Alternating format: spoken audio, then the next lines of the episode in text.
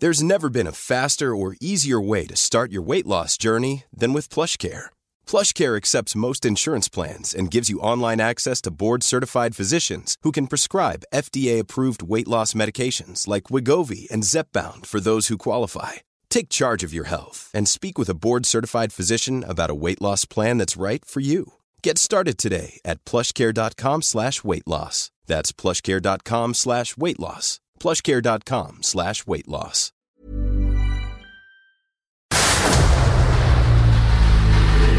El dedo en la llaga.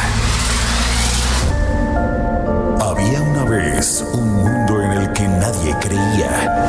Un país de historias inexplicables. Una nación con personajes asombrosos. Santo Tomás tenía razón. Hay que ver para creer.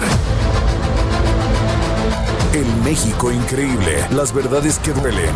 La voz de los que callan. El dedo en la llaga. Infórmate, diviértete, enójate y vuelve a empezar.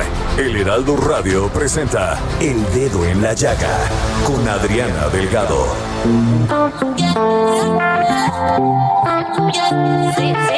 Tengo mil razones que no me dejan dormir. Todas las canciones no dejan de hablar de ti. Tú te me apareces por todas partes. Hasta en cada sueño vuelvo a encontrarte. Pero todos los caminos me siguen llevando a ti. Tengo la cabeza bien loca porque siento boca, no encuentro sentido. Muchas cosas de ti me tienen perdida. Pero te confieso que no hay nada mejor que tus besos. Son tus besos que me llevan de regreso al lugar donde tú y yo maravilla escuchar a la querida y talentosa Carol Sevilla. La verdad, no saben qué placer haber entrevistado a esta mujer joven, empoderada, echada para adelante, no solamente inteligente, sino verdaderamente talentosa, ar- actriz, cantante, compositora y sobre todo un gran ser humano. Y lo van a escuchar después de la media hora que regresemos del corte aquí en el Heraldo Radio, en este programa El Dedo en la Llaga. Y los saludo con mucho gusto. Soy Adriana Delgado y siempre, agradeciéndoles, agradeciéndoles de corazón, ojalá les llegue a su corazón lo que estoy diciendo, porque tenemos, habemos cumplido una semana de estar al aire, de estar vivos, de dar gracias, de tener trabajo, de tener salud y de poder decirlo así como lo estoy diciendo. Entonces, ¿qué, qué, más les puedo decir? Porque hasta se me pone la piel así, ¡ay! Diciendo gracias, Señor, gracias por darnos la oportunidad. Bueno, ¿qué más les puedo decir de Carol Sevilla y esta canción maravillosa de Mis Besos? No se despeguen del dedo en la llaga porque la vamos a tener después del corte de la media hora. Y ahora nos vamos con Denise Cuadra para poner el dedo en la llaga. Gracias, Adriana. Vamos con la información. Presidente Andrés Manuel López Obrador emitió un decreto y giró instrucciones a la Secretaría de Salud para que gobiernos estatales y cualquier empresa pueda comprar vacunas contra la COVID-19. Durante su conferencia matutina dijo que el único requisito para este permiso es que las empresas y gobiernos locales anexen a la solicitud de compra el contrato de adquisición de las vacunas, la cantidad y el nombre de las farmacéuticas, así como a quienes la van a aplicar para no duplicar esfuerzos. El presidente también explicó que no quiere que se malinterprete que hay empresas que quieren comprar vacunas y no se les permite, porque el gobierno ejerce un monopolio en las vacunas. El próximo 4 de febrero es el Día Mundial contra el Cáncer. En México fallecen al año 90 mil personas por esta enfermedad. Los niños no son ajenos a ella, pues 2 mil infantes mueren por su causa de manera anual, lo que representa cuatro niños cada hora. Al respecto, en entrevista para El Dedo en la Llaga, la diputada Laura Barrera Fortoul nos habla de la iniciativa que presentarán en el próximo periodo legislativo para exponer un consejo solidario para mujeres con cáncer de mama. Igualmente nos dice qué tanto afectó a personas que padecen cáncer los 33 mil millones de pesos que se quitaron en octubre pasado al Fondo de Salud para el Bienestar que atiende a 66 enfermedades que resultan caras a las familias, entre ellas diferentes tipos de cáncer. Vamos a escuchar lo que me comentó para el dedo en la llaga. Como iniciativa vamos a presentar en el próximo periodo legislativo nuevamente de la cáncer de la mano de Cancer Warriors.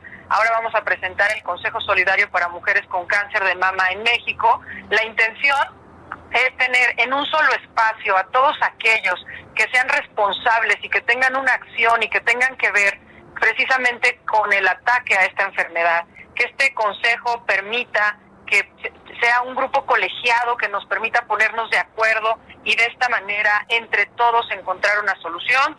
Se busca que esté la Secretaría de Hacienda y Crédito Público, la Secretaría de Salud, por supuesto el Congreso de la Unión, eh, el representante del, gremio médico oncológico, las pacientes. Esto es muy importante. Le daríamos el ejemplo al mundo de cómo tenemos un consejo en donde quienes presentan esta condición en este momento puedan ser también quienes tomen decisiones eh, los representantes del sector tecnológico, es decir, el CONACYT, la UNAM, la sociedad civil, y de esta manera, sin, te diría, con la sola prioridad de ponernos de acuerdo, o sea, con la sola prioridad de tener en una sola mesa colegiada a quienes son responsables, pero sobre todo con todas las soluciones. Es decir, desaparecieron un fondo que tenía precisamente la misión y la visión de atender enfermedades catastróficas, entre ellas el cáncer, el cáncer de mama y cervicouterino que más causa de muertes entre las mujeres, el cáncer infantil que bueno, pues cobra la vida muy importante de nuestros niños mexicanos y hoy precisamente en este desorden que tienen de transición más su intento de institución de salud,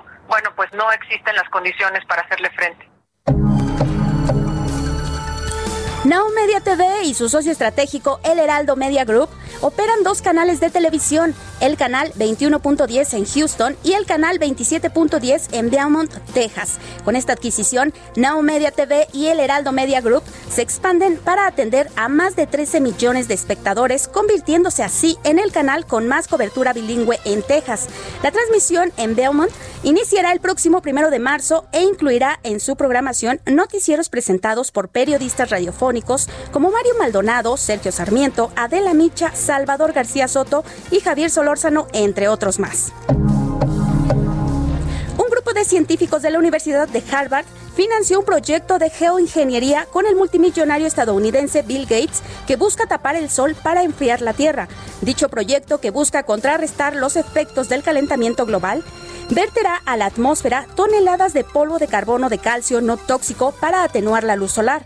El experimento de perturbación controlada estratosférica planea seguir estudiando la viabilidad de rociar el polvo de carbonato de calcio en la atmósfera por medio de globos, así no generar una fuerte contaminación y hacer algo al respecto con el cambio climático. La primera prueba se realizará en junio de 2021 con el lanzamiento de un globo a 20 kilómetros de altura. Será cerca de la ciudad de Kiurna, en Suecia, para probar la maniobrabilidad de los equipos. Ministro presidente de la Suprema Corte de Justicia de la Nación, Arturo Saldívar, designó a la ministra Yasmín Esquivel Moza como representante de la Suprema Corte de Justicia de la Nación ante el Comité Interinstitucional de Igualdad de Género del Poder Judicial de la Federación. La ministra Esquivel Moza representará a la Suprema Corte y en ese carácter presidirá esta instancia que tiene como objetivos proponer y coordinar los esfuerzos para unificar los criterios de planeación de la estrategia para institucionalizar la perspectiva de género en el Poder Judicial de la Federación, así como para dar seguimiento y evaluar las acciones y los proyectos que en materia de igualdad de género realice cada una de las tres instancias que conforman el Poder Judicial de la Federación. Gracias, Adriana. Hasta aquí la información. Gracias, Denise. Y bueno, pues nos vamos con Armando Carrillo para saber todo de la cultura y hoy nos va a hablar de los documentales que ha realizado.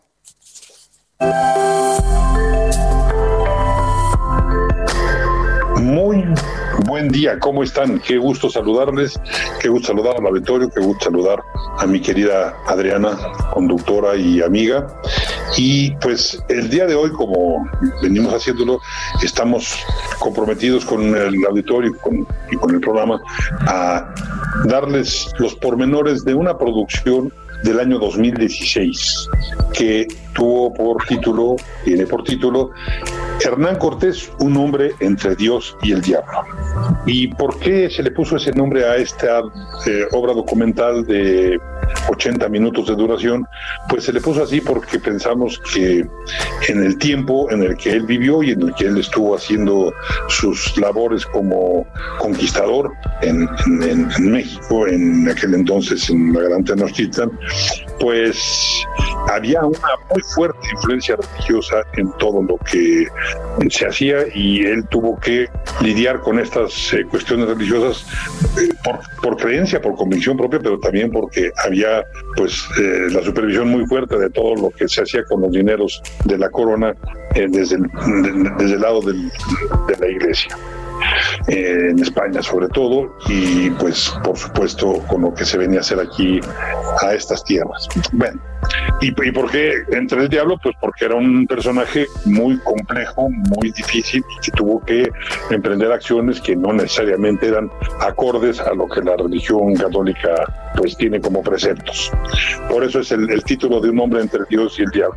Ahora, ¿Qué fue lo que motivó a esta producción, que es, creo yo, que la parte interesante de, estos, de estas obras documentales? Bueno, pues la, motivación fue que pensamos que pues, el, el 2021 llegaría, como ya llegó, y que había que hacer una obra que fuera al exhibirse, planteándole al auditorio, a, los, a los videntes de este documental, tanto en la televisión, donde se ha exhibido profusamente, como en las salas en donde se ha llevado para su exhibición.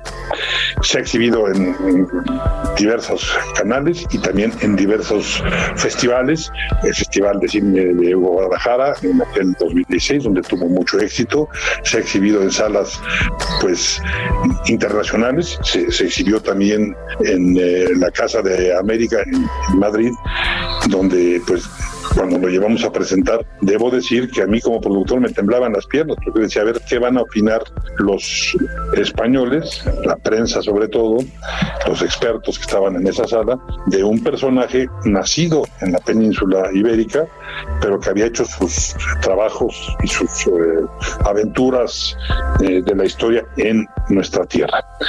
Y pues hubo mucho éxito, yo diría que no solo por lo que ahí se manifestó, sino por las críticas que se escribieron en diarios como El País al día siguiente en la sección cultural, fueron sumamente favorables, lo cual nos llena de regocijo y de orgullo todavía hasta estos días.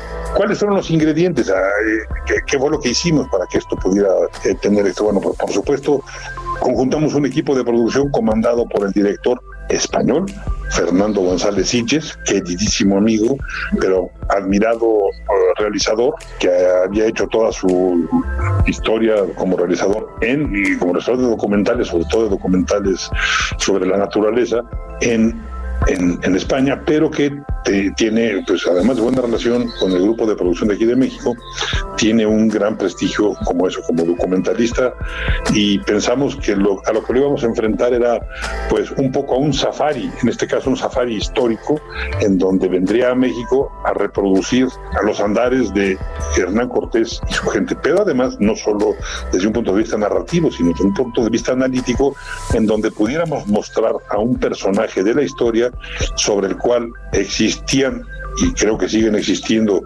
pues muchas controversias por su manera de ser, por su manera de actuar. Hay quienes lo consideran alguien detestable y hay quienes lo consideran un gran personaje.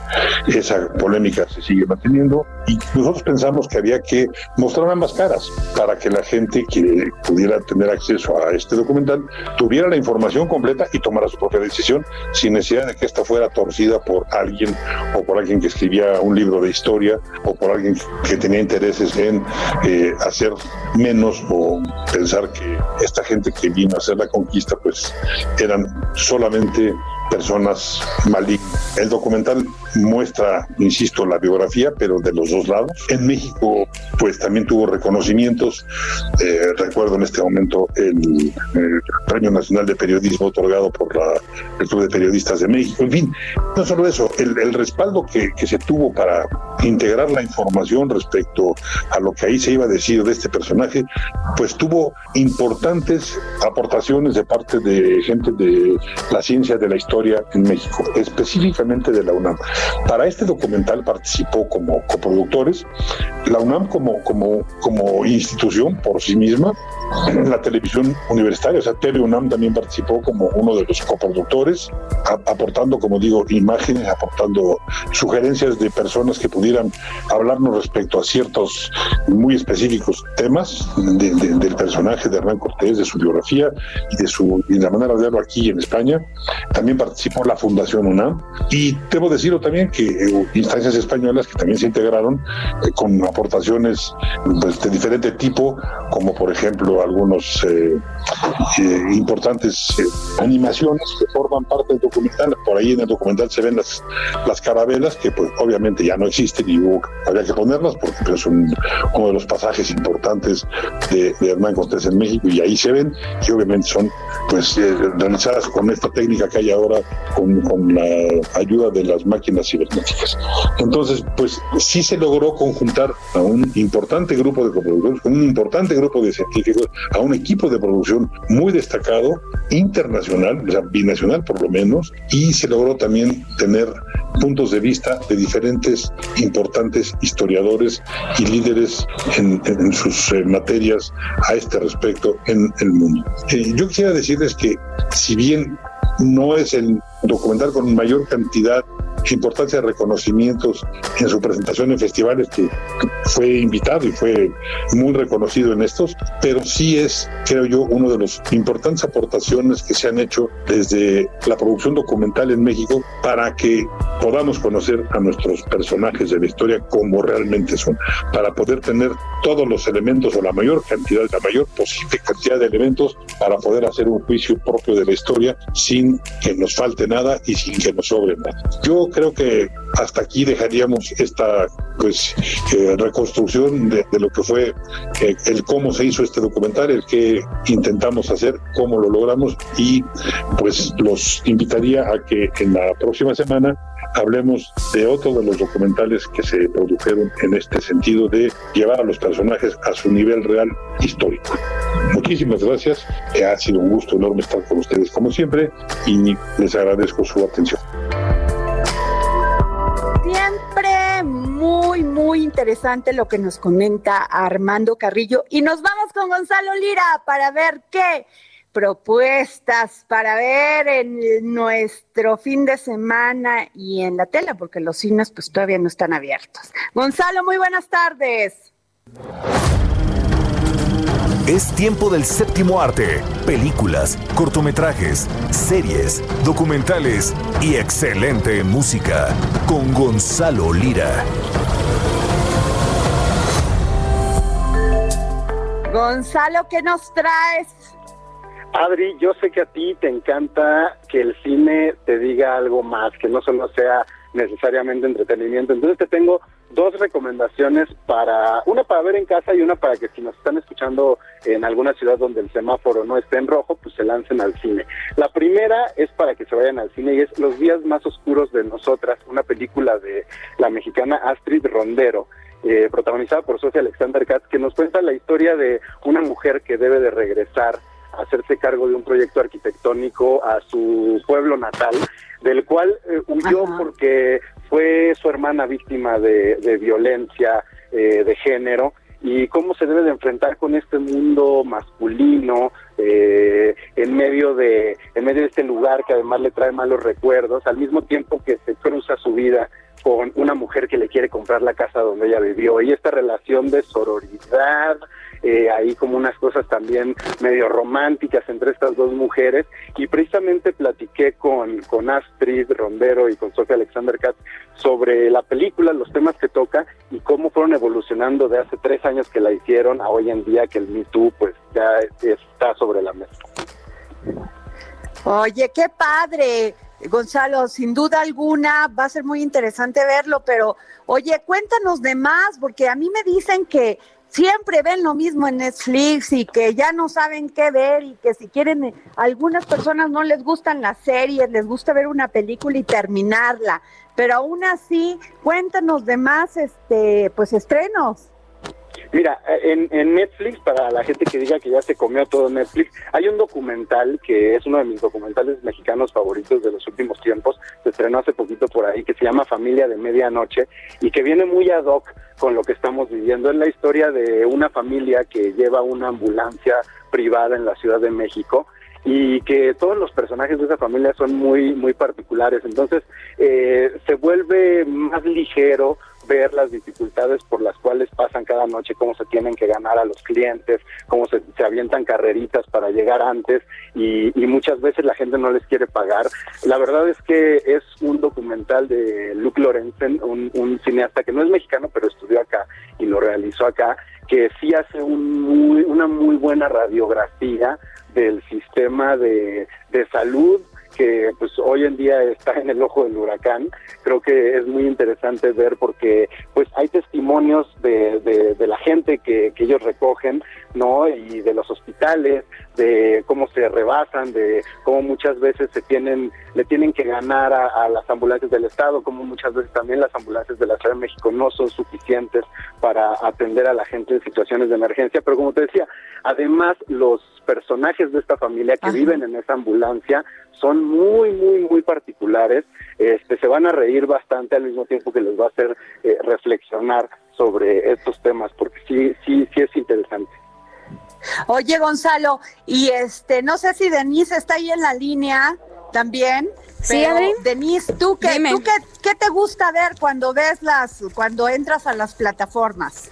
Fíjate que ahorita que estaban recomendando esta serie de Netflix, eh, Netflix ha tenido muy buenas series originales. Ajá, pero ¿cuál te Me ha encantado. Híjole. O sea, no tienes una, oye. Estaba viendo, justo ayer en la noche, estaba viendo Las dos mamás o Las dos madres, que es con Ludvika Paleta, y no me acuerdo el nombre de la otra chica, que es la otra mamá, también está muy buena. Y ahorita, déjame confirmar el nombre de otra que también me una que a mí me encantan, Ajá. que son las estas, he visto que hay muchos estrenos, Gonzalo, sobre eh, la historia, o sea, hablando de las reinas y sobre todo en un tema de mujeres, de todas estas mujeres, pues que han estado detrás del poder o enfrente del poder, a dando cara al poder, como la reina blanca, otra de, de, la hija de, de este, Catalina de Aragón, en fin, muchas de estas, Gonzalo. Sí, sí, por ejemplo, en, en Stars Play está esta eh, que se llama La, la, la Reina, eh, que, que, es con, con Elle Fanning y que es una este, comedia negra sobre Catalina la Grande, eh, sí, sobre Catalina la Grande y, cómo vivía en este mundo, pues que dictaba todo la masculinidad, pero se burlan de, estos hombres brutos y bárbaros que aunque formaban parte de la realeza, pues no dejaban de, de ser bastante más primitivos de, lo que somos todavía hoy en día y, y se vuelve muy divertido porque es esta mujer que debe hacer frente a, a un mundo masculino en el que eh, incluso para, para los hombres era como muy impactante que ella leyera, ¿no? Como que le decían, ¿tú por qué lees si podrías estar aprendiendo a cocinar? Cosas así.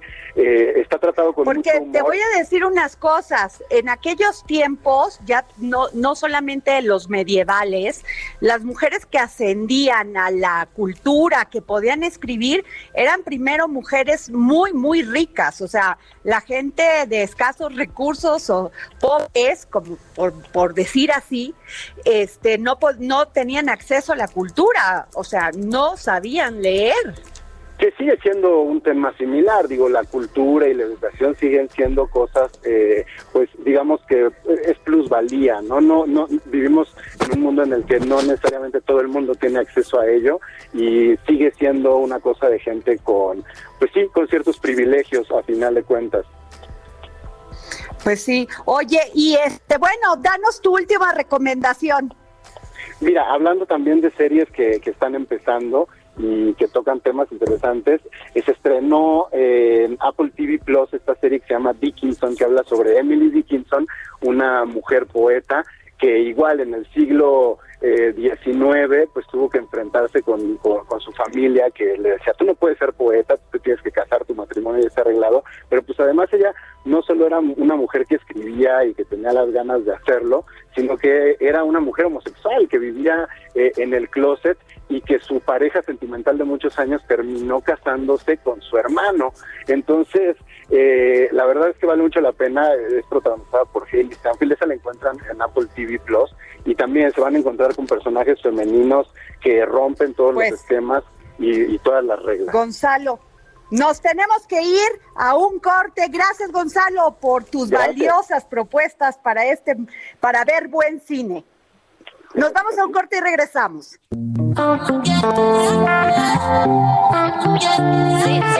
Tengo mil razones que no me. A Adriana Delgado en su cuenta de Twitter arroba Adri Delgado Ruiz. Además, te invitamos a enviar tus opiniones y comentarios en texto o por mensaje de audio a través de WhatsApp al 55 2544 3334. Y si quieres escuchar El Dedo en la Llaga de El Heraldo Radio, en cualquier momento y donde quiera que te encuentres, descarga el podcast disponible en Spotify y iTunes. Heraldo Radio. Sigue a Adriana Delgado en su cuenta de Twitter en arroba Adri Delgado Ruiz. Y envíanos tus comentarios vía WhatsApp al 55 25 44 33 34 o 55 25 02 21 04. Tengo mil razones que no me dejan dormir. Todas las canciones no dejan de hablar de ti. Tú te me apareces por todas partes. Hasta en cada sueño vuelvo a encontrarte. Bueno, pues me da muchísimo gusto tener aquí en los micrófonos del dedo en la llaga a Carol Sevilla. Hola Carol, ¿cómo estás? ¿Y tú? Muy bien, oye Carol, ¿qué te puedo decir? 21 años, exitosa, talentosa, guapísima, buen ser humano, gran hija. ¿Qué más te puedo decir? ¿Qué puede esperar una joven con tan solo 21 años teniendo todas estas cualidades? Ay, qué bonito. Oye, gracias, gracias por, por tan bonito. pues lo que dices. Eh, es cierto. Es muy agradecida, creo que mi familia es parte de todo esto, la gente que me sigue, eh, cada aprendizaje de vida también te hace ser mejor persona y saber qué quieres y qué no quieres, cómo quieres ser tratada y cómo no, y cómo quieres tratar eh, a la gente y cómo no. Entonces creo que pues todo es un aprendizaje, ¿no crees? Totalmente, pero, pero, por ejemplo, una mujer joven como tú, que ha tenido tantos éxitos, que su serie fue un éxito, que todo lo que lo que este, lanzas en el tema discográfico, musical, también. ¿Cómo vive una joven de 21 años este mundo tan rápido? ¿A qué me refiero? Nos tocó esta pandemia terrible, nos tocó que cambió la tecnología y a ti te tocó muy joven y de repente, ¡pras! ¿Cómo te sientes tú? Bueno, la verdad que no es fácil. Eh, creo que, bueno, yo al menos cuando empecé Soy Luna no nunca pensé el furor que iba a tener y todo fue muy rápido. Todo fue fue de que, ok, de la nada un día salí a la calle y vi una niña literalmente de pies a cabeza hasta con todo y accesorios con mi cara. Y, y sí fue un shock bastante difícil y bastante raro que, que hasta el hasta el momento creo que es algo que todavía sigo procesando al todavía ir de eh, a lugares donde todavía veo productos con mi cara y se me hace muy extraño, pero también ha sido muy bonito. Eh, creo que como te digo, todo tiene su cosa buena y su cosa mala. La fama puede llegar a ser bien cool y todo lo que quieras, pero también tiene sus cosas malas que es, creo que a veces el perder tu, tu, tu, tu, identidad y sobre todo creo que también perder tu único poquito que te queda de vida privada, ¿no? Yo en mi caso, mi vida privada no existe, eh, solamente en mi casa es, es vida privada. Fuera ya eres una persona que se expone tu vida, estás expuesta a que te saquen fotos en cualquier momento, en que te pidan fotos, videos.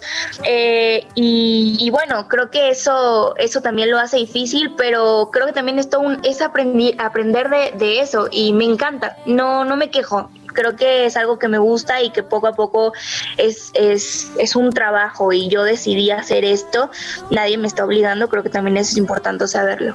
Oye, Carol, ¿cómo se mantienen los pies en la tierra para una mujer joven como tú con este éxito, porque muchos casos los hemos visto, pues recurren a salidas fáciles y quisiera que, me, que mandaras un mensaje a todos estos jóvenes que por la edad a veces dicen, híjole, me siento encerrado, siento que perdí mi libertad y recurren a las salidas fáciles como las drogas, el alcoholismo. ¿Cómo se mantiene alguien como tú con los pies en la tierra? Mira, mi familia siempre ha estado conmigo en todo momento, siempre me está cuidando, siempre me está diciendo que está bien, que está mal, y creo que también eso es importante. Y pues ya también tiene que ver un poco con, con la madurez, ¿no? Con saber que sí, que no. Obviamente, si lo llegas a hacer, eh, pues ya es decisión tuya y sabrás las consecuencias. Nosotros, las los humanos, no hacemos las cosas nada más porque, porque sí. Creo que lo sabemos y sabemos cuáles son las pros y las contras. Y pues uno no puede juzgar, pero simplemente yo creo que ahí existe otro tipo de cosas. Yo, el 2020, sí fue un año en el que yo emocionalmente la pasé muy mal.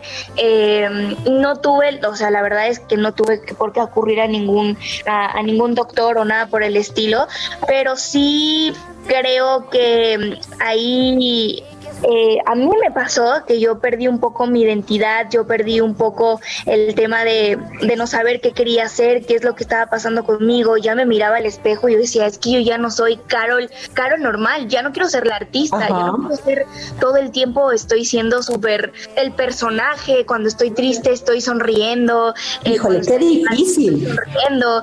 Claro, es muy difícil porque, porque te conviertes en un personaje y ya no eres tú real, ya no eres transparente. Y fue donde dije, necesito cambiar eso, necesito ser más real, necesito ser más yo, no tengo por qué estarle, yo no tengo la necesidad de caerle bien a la gente, si le caigo bien, qué bueno, y si no, pues mira, yo no soy una monedita de oro para caerle, bien a nadie, yo hago mi trabajo, trato de hacer lo mejor posible, eh, la verdad que estoy muy agradecida porque la gente me quiere mucho, eh, la gente me, me abre las puertas de su casa, de su corazón, y eso creo que es lo más bonito, pero mira, lo que puedo decir, y creo que en este momento de pandemia donde todos nos estamos volviendo locos, porque no estábamos acostumbrados a estar en casa tanto tiempo.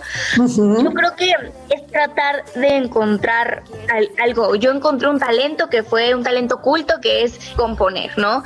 Pueden, no sé, leer libros, eh, ahora hay un montón de cursos por internet en los que cada día puedes mejorar un poquito más en lo que hagas. Y eso también está bueno, cada día prepararte y no tomarlo como, como ya estoy cansado, como algo malo, sino tratar de ver las cosas del lado positivo y prepararte para que cuando termine todo esto todos salgamos a la calle, al mundo, a romperla y, cada día a enfocarnos más en lo que queremos. Qué padre. Oye, Carol, qué agradable escucharte qué agradable, este, porque nos transmites palabras de fe y esperanza y de que el mundo no acaba en esto. Sigue, sigue y tenemos que echarle todas las ganas. Claro que sí, esto sigue. Hay que también mantenernos positivos, también hay que tratar de, de, de, estarnos quejando todo el tiempo de todo. Creo que es algo muy malo que tenemos los seres humanos, que todo el tiempo nos quejamos y tal vez las cosas no están mal, pero nos quejamos pues porque ya es parte, es como también un escudo que nos ponemos. Hay que también ser conscientes de lo que está pasando, hacer caso, porque si nosotros no ayudamos, pues nadie nos puede ayudar. Entonces, eh, pues nada, tener fe y que esto termine pronto para que todos volvamos a, a nuestras actividades. Oye, Caro, lanzaste tu sencillo Tus Besos. Sí. A ver, cuéntanos. Estoy feliz. Realmente creo que hay muy poquitas cosas que me han puesto tan feliz de esta forma con la que manejo. De verdad estoy ansiosa, feliz, enamorada de, todo lo que está pasando, eh, agradecida 100%. Creo que eh, Obviamente, como todo proyecto, cuando uno lo lanza tiene miedo y es parte también, porque cuando uno no tiene miedo y nervios es porque te tienes que ya dedicar a otra cosa. Eh, pero sí, sí era un miedo porque es la primera vez que se me escucha cantar un pop urbano, entonces pues, esta incertidumbre de no saber cómo va, cómo va a reaccionar la gente, si les va a gustar. Aparte, pues también es una nueva imagen.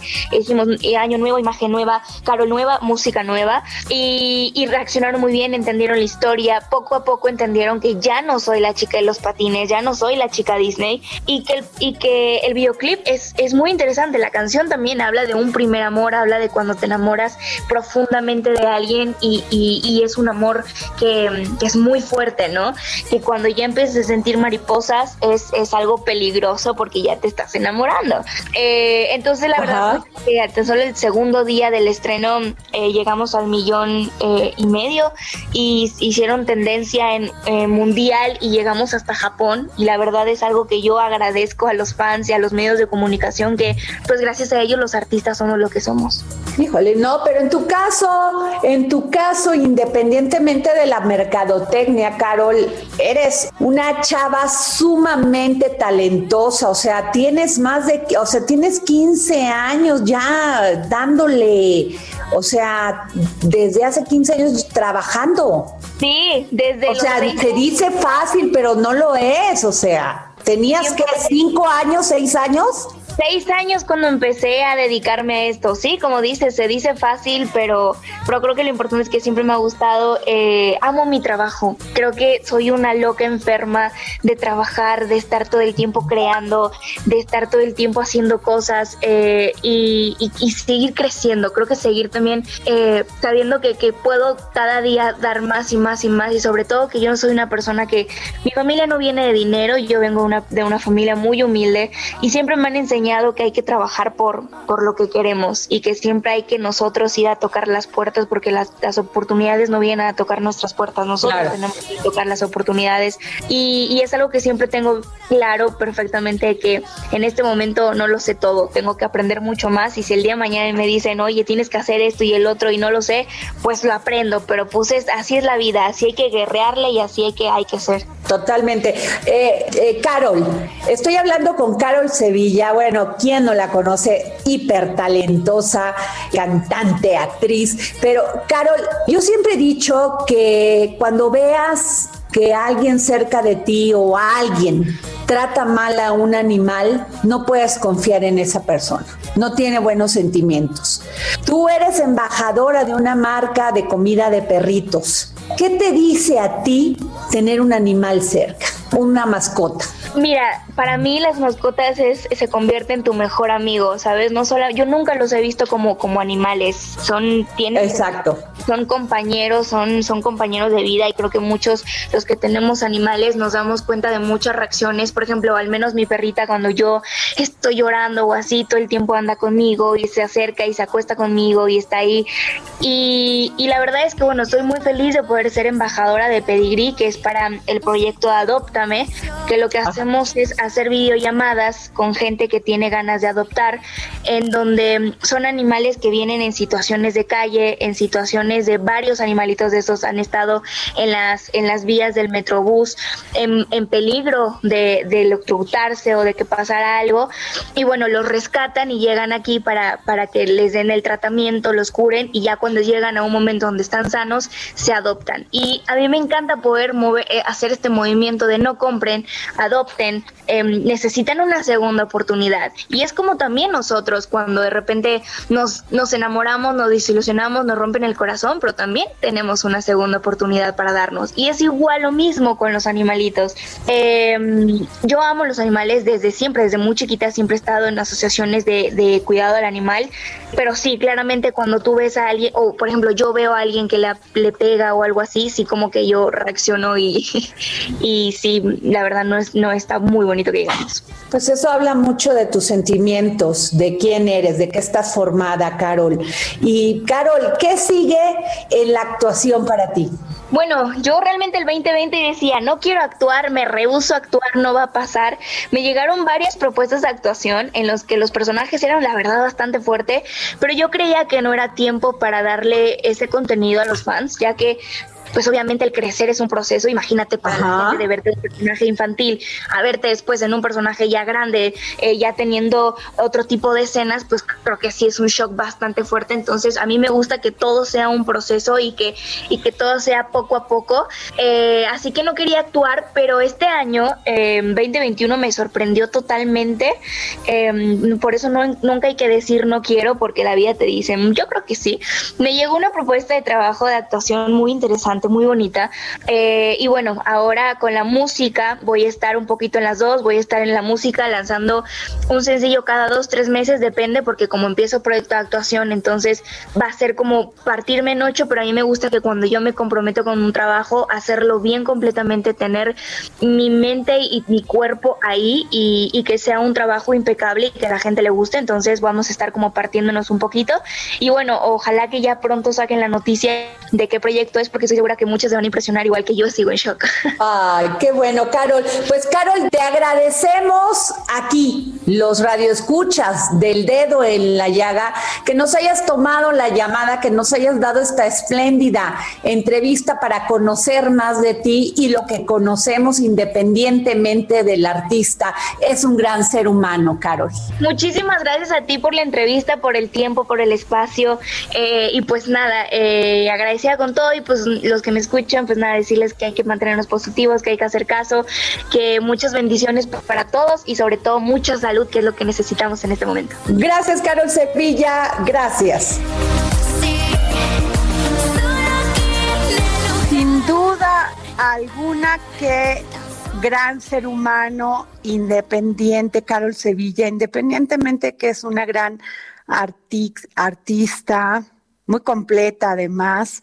Me encanta cuando entrevisto a gente, a personas, perdón, muy exitosas, pero que además son humildes, son buenas personas, buenos seres humanos. Y en estos momentos que no la tenemos nada fácil, yo creo que si algo nos ha enseñado esta pandemia es a ser buenos seres humanos. Y nos vamos con Miriam, Miriam Lira y su momento GastroLab.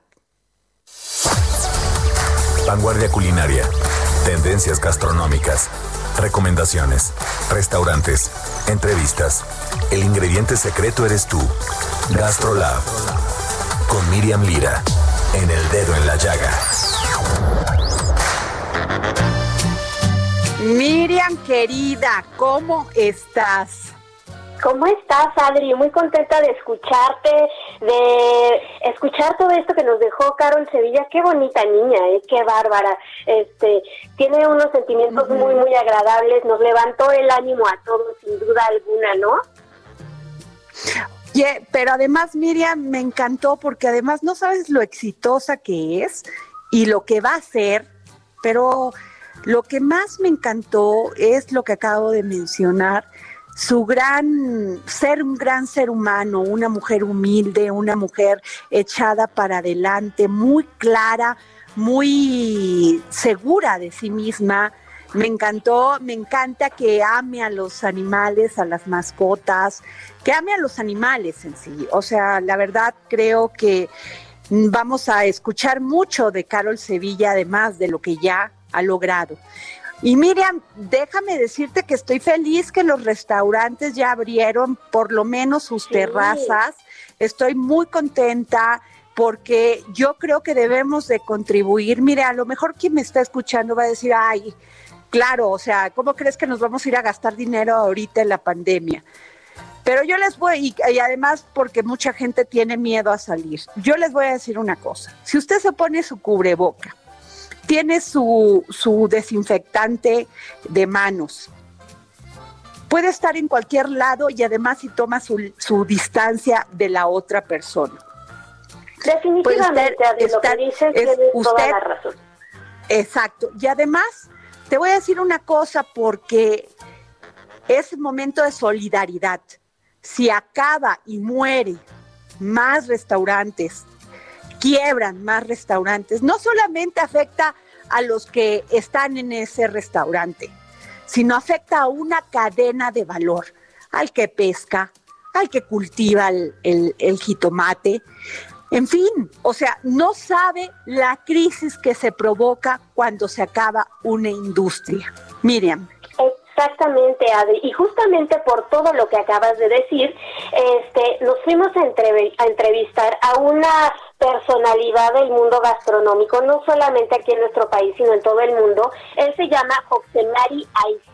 Él es el director del Basket Culinary Center, justamente para preguntarle ¿Qué es lo que va a pasar? ¿No? ¿Cómo viene para los restaurantes? ¿Hacia dónde se tienen que mover?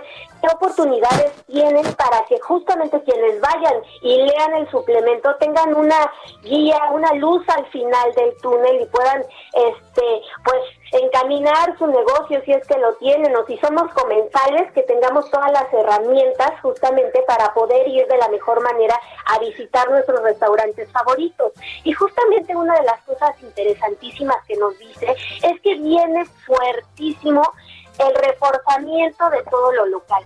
¿A qué me refiero con esto? Pues que vamos a estar visitando los restaurantes o los lugares que nos queden muy próximos a nuestras casas, hacer kilómetros cero. Eso va a ayudar muchísimo a los restaurantes, porque en la medida de que no solamente vayamos a la fondita de enfrente o al, al restaurante quizá un poquito más este, de comida más elaborada, un poquito más allá de dos esquinas de nuestro hogar, también vayamos este, descubriendo estas nuevas carnicerías, la verdulería y que vayamos haciendo digamos, haciendo, digamos, una pequeña comunidad en nuestro espacio para que podamos ir creciendo de esta manera la economía dentro de nuestro propio, propio barrio.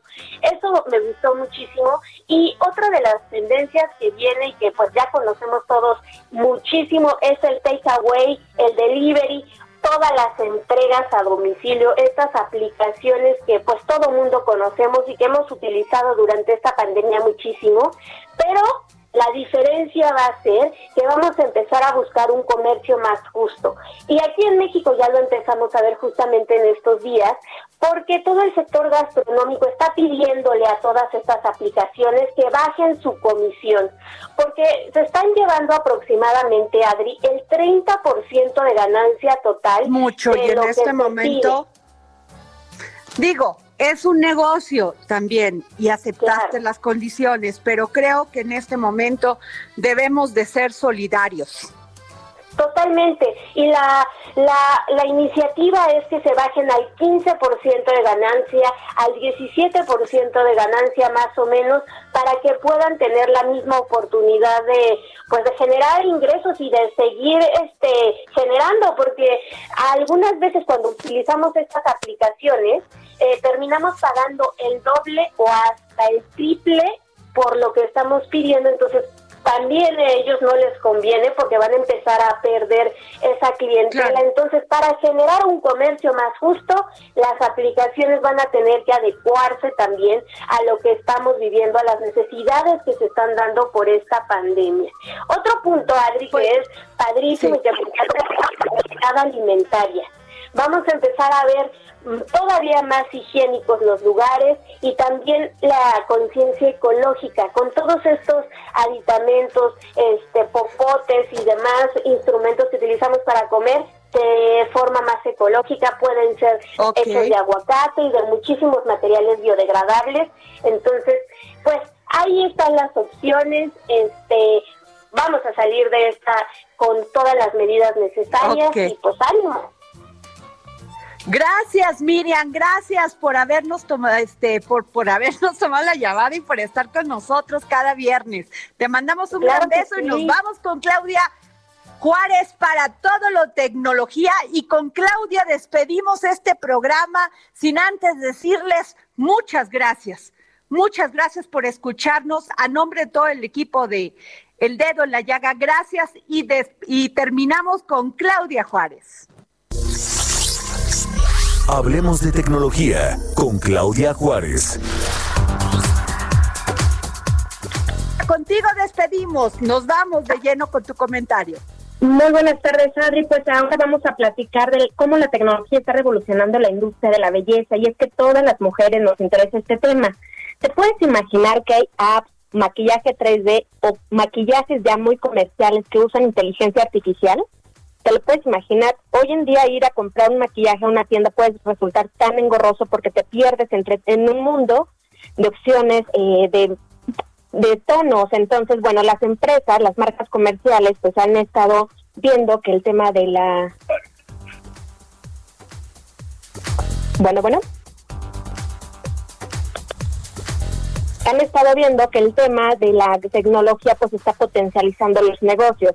Entonces, aquí eh, la posibilidad es infinita. Entonces, con inteligencia artificial pueden escanear tu rostro y mandarlo directamente a una computadora que va a analizar de entre más de 2.000 tonos, lo cual hace maravillosa esta posibilidad porque pues inmediatamente te deja, te puede dar o igualar y pues el tono de tu piel, pero si esto te parece sorprendente, a mí algo que me llamó muchísimo la atención es una investigadora, una científica peruana que está haciendo un prototipo de maquillaje.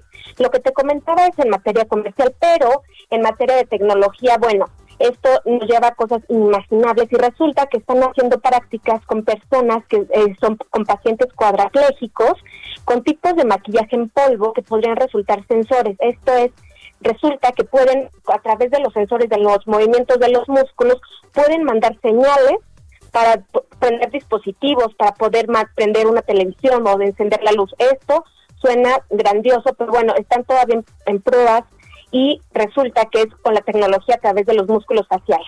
Entonces, como ves, cada vez las, las marcas y las personas y los científicos están haciendo más uso de la tecnología, insisto, de la inteligencia artificial. Hay espejos inteligentes que te podrían mostrar.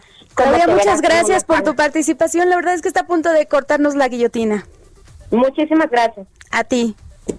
Bueno, y es así como hemos llegado al final del dedo en la llaga. El Heraldo Radio presentó El Dedo en la Llaga con Adriana Delgado. Hey, it's Paige DeSorbo from Giggly Squad. High quality fashion without the price tag. Say hello to Quince. I'm snagging high-end essentials like cozy cashmere sweaters, sleek leather jackets, fine jewelry, and so much more. With Quince being 50 to 80% less than similar brands and they partner with factories that prioritize safe ethical and responsible manufacturing i love that luxury quality within reach. Go to quince.com slash style to get free shipping and 365 day returns on your next order. quince.com slash style